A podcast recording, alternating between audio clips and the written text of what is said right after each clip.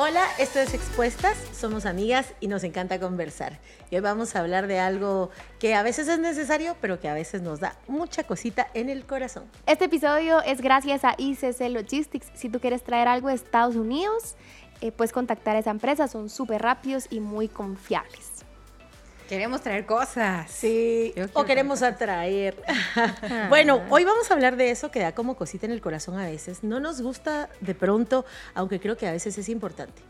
Pero de repente en una relación nos empezamos a sentir distantes Puede ser que, bueno, nos toque este amor de lejos porque nos mudamos por trabajo, por beca, por pandemia, por lo que sea, pero luego puedes estar exactamente en el mismo lugar, en el mismo ambiente, en el mismo espacio, e igual sentir que entre, entre tú y la otra persona hay un océano, mm. por ponernos románticos. Bueno, y es que algo que distingue a las relaciones es la cercanía. Hay una película de...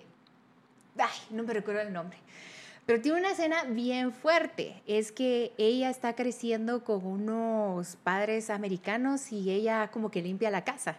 Entonces le dice finalmente, como que en una escena muy importante, eh, dame mi espacio. Y entonces ella se acerca a su hija y le dice, no hay espacio entre tú y yo, somos latinas. Y, le empieza a explicar el concepto de que mantener una distancia se da mucho como en ciertas culturas, pero obviamente una relación de pareja se distingue porque hay cercanía. Quieres estar cerca, quieres tocarle la mano, hablarle todo el tiempo. Y cuando esta palabra empieza a aparecer, distancia puede ser una de las alertas que tenemos que ponerle atención, sea física por condiciones, por estados, por circunstancias o porque hay una distancia como frialdad, te ignoro, ya no te llamo como antes, no hay contacto físico. Y la verdad que esa distancia afecta, duele, daña y puede ser uno de los alarmas que nos van diciendo, hay que resolver algo, algo acá, hay que platicar, hay que conversar, porque es de las cosas más evidentes o que por lo menos más rápido detectamos. Entonces, hablemos de esto, de las distancias en cualquiera de sus, de sus circunstancias. En mi noviazgo estuve una época en donde Juan Diego tuvo que salir del país. Me recuerdo que esa fue una llamada súper trágica porque em, fue de un día para otro, literal. No hubo tiempo así de como, ay, el otro mes se va o la otra semana, no. Fue que una noche estábamos platicando, me llamó y me llamó, no, ni siquiera estábamos platicando tiempo, solo me llamó y, y estaba sollozando, Juan Diego, así. Y yo, mm. ¿qué pasó? Y mm, después yo igual, ¿verdad? este, eh, mi amor, em, por asuntos personales tengo que salir mañana del país y yo, ajá. Y, y así lloraba y me dijo, ¿ustedes, ustedes conocen a Juan Diego, pues, entonces él no es como, no sé, como que no llora no sé, no es como que ustedes digan, ay, Juan Diego llora por todo, no. Entonces me dice, eh, tengo que salir del país. Y yo, bueno, ¿y cuándo regresa? No sé. Y yo, ay, Dios mío, no, no puede ser. La cosa es de que yo también estaba, mire, yo estaba llorando tanto. El cuarto de, en la casa de mis papás, mi cuarto y el cuarto de mi hermano estaban juntos y el cuarto de mis papás estaba al otro lado. Y mi mamá escuchó y, y abrió la puerta y yo, Así de que, espérate, espera, entonces fue... Expuestas, presenta. Fue un tiempo súper fuerte. Eh, regresó a Guati, creo que después de tres meses, porque le tenían que operar una cordal. Y también fue así de que me agarró un dolor y mañana llego yo. Tiempo, así de que todos estos cambios, así de mañana me voy, mañana regreso. Pero sí fue un tiempo en donde tuvimos que poner más de nuestra parte. Igual me fui por seis semanas a a estudiar un interciclo a Europa y eran diferentes horarios. Miren, yo llegué a esa casa y el primer día y en la noche yo decía, yo me quiero regresar. Y yo, mi casa, mi novio y así. Y Juan Diego, ponga el FaceTime. Y yo, no, porque si lo miro no lo puedo tener acá y así. La cosa es de que requirió de una mayor comunicación y gracias a Dios teníamos una relación o llevamos una relación muy de confianza. Entonces en ningún momento fue así de que y dónde ha estado, ya saben. Fue súper sano. Pero a lo que voy es que eh, cuesta la distancia. Yo no sé eh, las relaciones que llevan las personas a distancia. Em, sí creo que se tiene que poner un esfuerzo mayor al que, a, diferencia si estás en el mismo país o, o, si estás en las circunstancias de que sí se pueden ver más seguido. Claro, que esa fue una distancia, eh, bueno, digamos involuntaria porque no la decidieron, fue una cosa bastante circunstancial. Em, y cuando se da así, ya sea por la situación que el mundo esté viviendo, eh, porque sale una beca, porque hay una oportunidad de trabajo, por lo que sea, creo que tú diste un buen punto, Meli, la comunicación. En tiempo de distanciamiento, la comunicación intencional, más afectuosa, más clara, buscar el vernos de la manera posible, todo esto, creo que eh, la comunicación puede mantener los vínculos sólidos. El silencio puedes separar más que la distancia. Entonces puedes estar en un mismo ambiente y no hablar con nadie y estás a kilómetros de kilómetros de la persona. Y puede haber una persona muy lejana, pero que se toma el tiempo, porque es eso. La comunicación me dice, anhelo también tu compañía, anhelo tu cercanía. Entonces se toma el tiempo de escribir, se toma el tiempo de, de, dar tiempo cada día y esa intencionalidad de la comunicación puede ayudarnos a, a, este extrañar bonito. Ay, qué bonito extrañar. Es lindo. Qué bonito extrañar. Es lindo. De la historia que contaba Meli, dijo, me fui seis semanas o cuatro semanas. Seis. Seis, seis semanas. Entonces dijo un periodo de tiempo. O por ejemplo, la noticia que te dio Juan Diego. Pero por ejemplo, yo tengo una, una amiga que un día resultó con el tema de, hey, conocí a alguien en Facebook. Ah, qué buena onda. ¿Y, qué onda? De México. Ah, va, ¿y, qué onda? Nos conocimos. Ajá, nos conocimos como en Facebook. ¿Y cómo? O sea, hay historias que desde su inicio es a distancia. Y yo creo que es ahí donde pueden empezar las confusiones, porque, por ejemplo, tú tenías claro, me fui seis meses, voy y vuelvo. O alguien que por trabajo tiene que eh, salir entre semana y verse el fin de semana. Como que la distancia sabe que está y se termina, está y se termina, o que en algún momento van a estar juntos finalmente. Pero cuando esto se vuelve un factor que no sabemos qué onda, la verdad es que estamos engañándonos, las dos partes, porque ni tú te vienes, ni yo voy, ni tengo intenciones de que esto se formalice. Y prácticamente es como estar en una relación que no tiene compromiso, porque uno de los compromisos finales de una relación es eh, estar juntos, estar juntos de, de, carne y hueso, de afectividad. No puedes tener una ilusión a distancia no creo también que aconsejar como a todos los casos de que no conozcan a nadie a distancia, porque creo que hay historias bien bonitas así, son válidas, pero los dos de entrada tienen la apertura a, yo voy o tú vienes. Pero de lo contrario, creo que a veces tenemos que ser súper sinceros y decir, nos estamos engañando. Parece que tengo a alguien que me dice cosas bonitas, que, que le gusto, que me gusta, que me interesa, que hablamos lindo, pero tengo que ser consciente aquí, no hay compromiso de aproximarnos a vivir juntos. Que dice como lo de la conducta humana entre las parejas y todo eso. Que si las parejas a distancia pueden funcionar, sí. Que si conocerse a distancia, eh, o sea, lo primero que te pasa es a distancia, sí, sí puede funcionar, pero la distancia no puede ser permanente. O sea, sí tiene que tener un, un término. Ahora les quiero contar una historia de una distancia que creo que sí valía la pena. Fíjense que yo me casé muy jovencita, a los 20 años, eh, mi esposo tenía 23 y luego más o menos a los 5 años de casados tuvimos una crisis. Antes... Este es expuestas, wow. ah, ¿de verdad? Sí. Ah, bueno, entonces tuvimos una crisis. Este es un momento expuesta. sí, expuesta. Ah, ya, ya, re que te expuesta. Dale. Desde antes. Entonces, entonces, fíjense que como a los 5 años de casada, habíamos previo a, eso, a ese quinto año, eh, habíamos tenido una distancia emocional. Una distancia de yo hablaba francés y el chino, porque yo siempre hablo francés, y el chino, o sea, más bonito. No, aunque intentábamos y había una cierta intencionalidad de expresar, de explicar, no, de verdad hay un momentito en que uno dice, no, pero mira, pero es que quedamos, parecía que todo estaba bien, pero no, de verdad eran dos lenguajes diferentes, dos idiomas diferentes. Entonces em, se empezó a dar esta distancia emocional de ya no digo, eh, me molesta, igual ya no lo expongo, si lo expongo, a él ya no le importa, si él lo expone, pues no, y empieza a meterse esta indiferencia, estos silencios, esto como irse en neutro, de nada, ¿verdad? De la pura inercia. Entonces, la historia termina, esta que les voy a contar, porque se las voy a ir contando por episodios, pero digamos, termina con no, esto no es lo que yo quiero y más o menos a los 24, 25 años agarro yo mi maletita, eh, mi carrito que me había regalado mi marido, la televisión. Y no, que de me verdad, ir a, me que me vaya, me vas para y, y me vas a dejar. Y me vas a dejar. No, fíjense que sí, sí me lo llevé todo expuestas. sí me lo llevé todo, pero de verdad era por la nena. Entonces yo decía, no, para que mire sus caricaturas. Entonces agarro mis cositas de veras. Y entonces me voy. Y él lo toma como muy, ala esto. Y yo, pero si yo ya lo había dicho. Y miren, mm. no lo había oído. O si lo había oído, no lo tomó en serio. Pero esta distancia sí nos sirvió.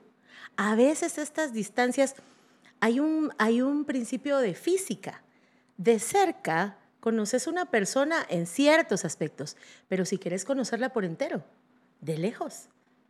Entonces creo que nos ayudó muchísimo y, y, en otros episodios no se pierdan el desenlace, pero al final pues aquí estamos, ¿verdad? 25 años después.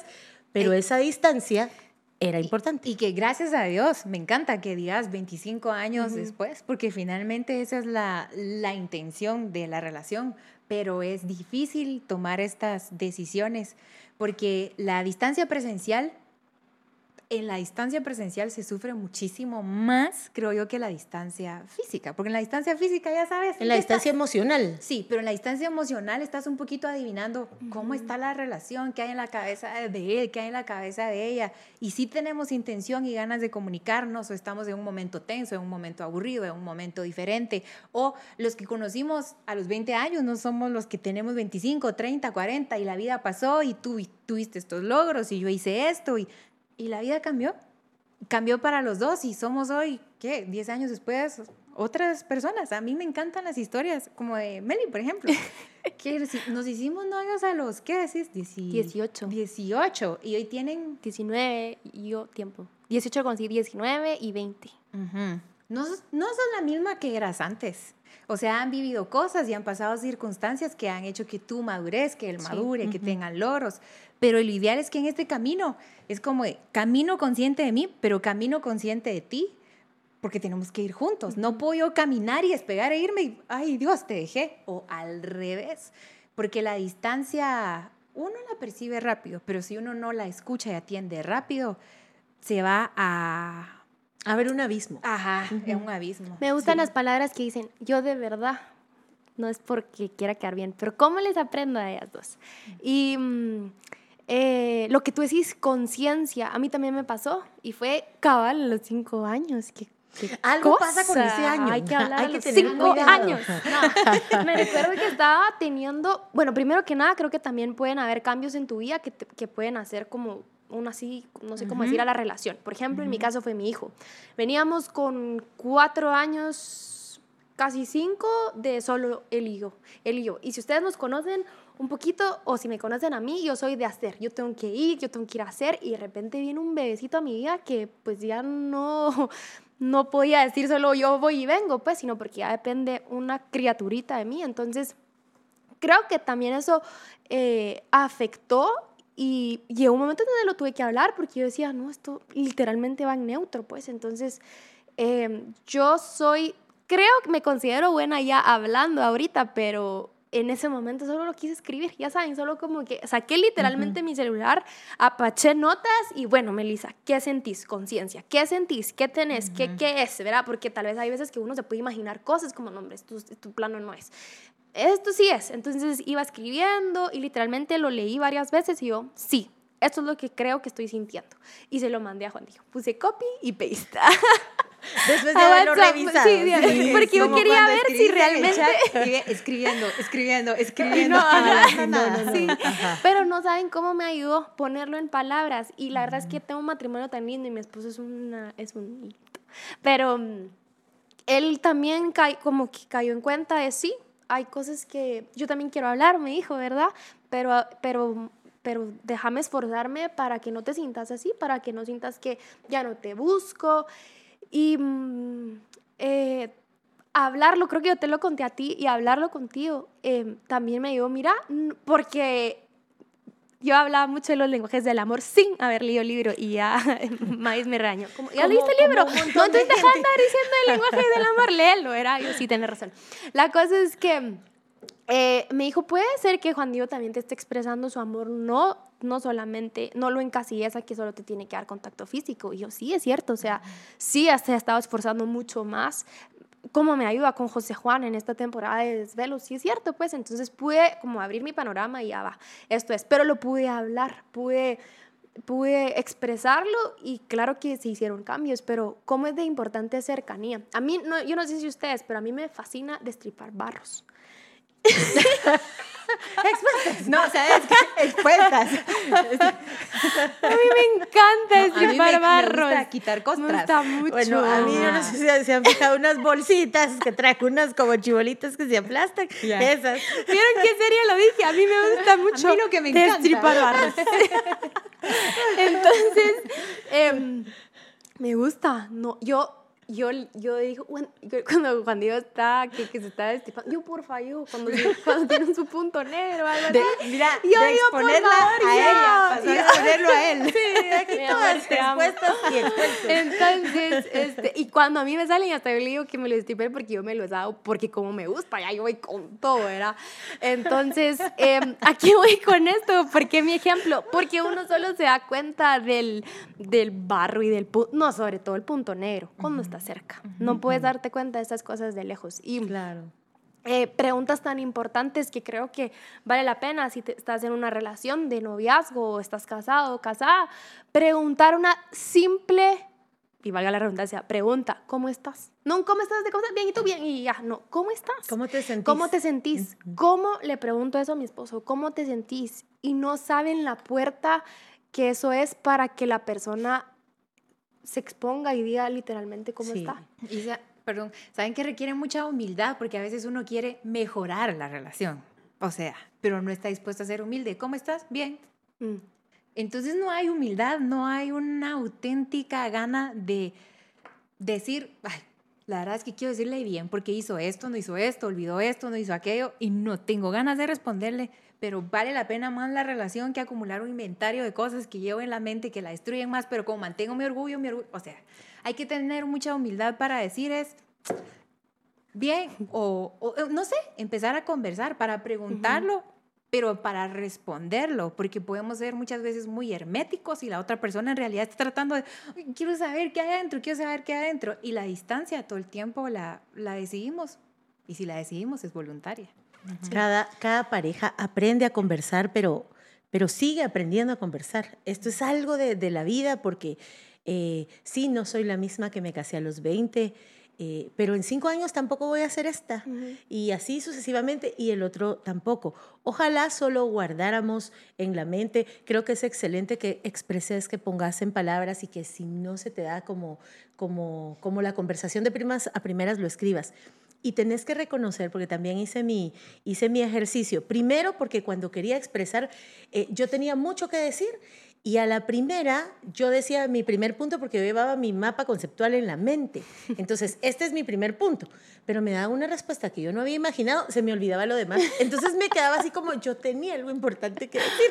Bueno, entonces lo llevaba como muy bien estructurado, pero al escribirlo, al reflexionarlo, también yo me daba cuenta que estos no son hechos, estos, esta ya es la salsa que yo le pongo a mis tacos. O sea, en ¿Y qué saben? Sí, y qué buena salsa, oiga. ¿No? ¿Saben qué es lo que pasa? Que como uno no habla, miren, el cerebro está hecho eh, para crear. Y para crear necesita mucha información, imágenes, sonidos, palabras, que es una maravilla. Estímulos. Pero, estímulos, pero tiene, pero, pero el lenguaje es ese, la información, de cualquier forma cuando no tiene suficiente información, la crea.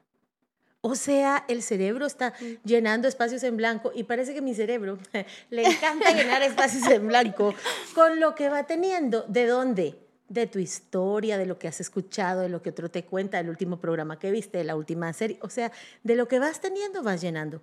Entonces creo que hay que expresar, miren de verdad, una conversación, ¿cómo acerca? ¿Cómo acerca? Aunque no la resolvamos en una sola, pero por lo menos empezar a dar esos pasitos. Solo quisiera decir, no confundir esto de la distancia con la sana distancia y con el sano lugar que cada uno tiene.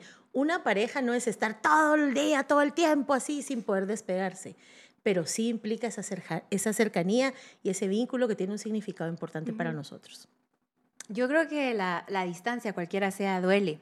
Y lo que me encanta de Jesús es que Él tiene el ministerio de la reconciliación. Jesús vino a reconciliarnos con Dios y es un ministerio que nos delegó. Entonces, nuestra función es siempre andar reconciliando a las personas con Dios. Es como de, ay, Meli, no estás reconciliada con Dios y ser uno como el intermediario de contentate. Él sí quiere contentar contigo. Pero el misterio de la reconciliación también es un estilo de, vida como ser. Soy invisible reconciliando a las personas. Soy invisible en lugar de exponerlos mal, desprestigiar o hablar mal, decir, ¿qué te puedo decir bien de ella y qué te puedo decir bien de ella para que conecten, para que sean amigos? Pero cuando nosotros somos una de las partes afectadas, tenemos que entender que de reconciliadores pasamos a pacificadores. Entonces, donde hay distancia, usualmente hay inquietud. Entonces, vale la pena decir, yo puedo ser una persona pacificadora y en lugar de acumular errores y resentimientos y ofensas, soy como Jesús. Tengo el mm. ministerio de la reconciliación. Qué lindo. Y si la distancia es de, y, y si el tema de la distancia es de lejos, creo que tome una decisión, te vienes o voy, pero eso de verdad es entretenerse con nada. Sí, que, que, haya una intencionalidad de verse, pues de nos vamos a esforzar y por lo menos una vez cada tanto y así. Yo quisiera recomendarles dos cosas. Mm, y justo iba a mencionar esta parte de la Biblia, bienaventurados los pacificadores, porque ellos serán llamados hijos de Dios.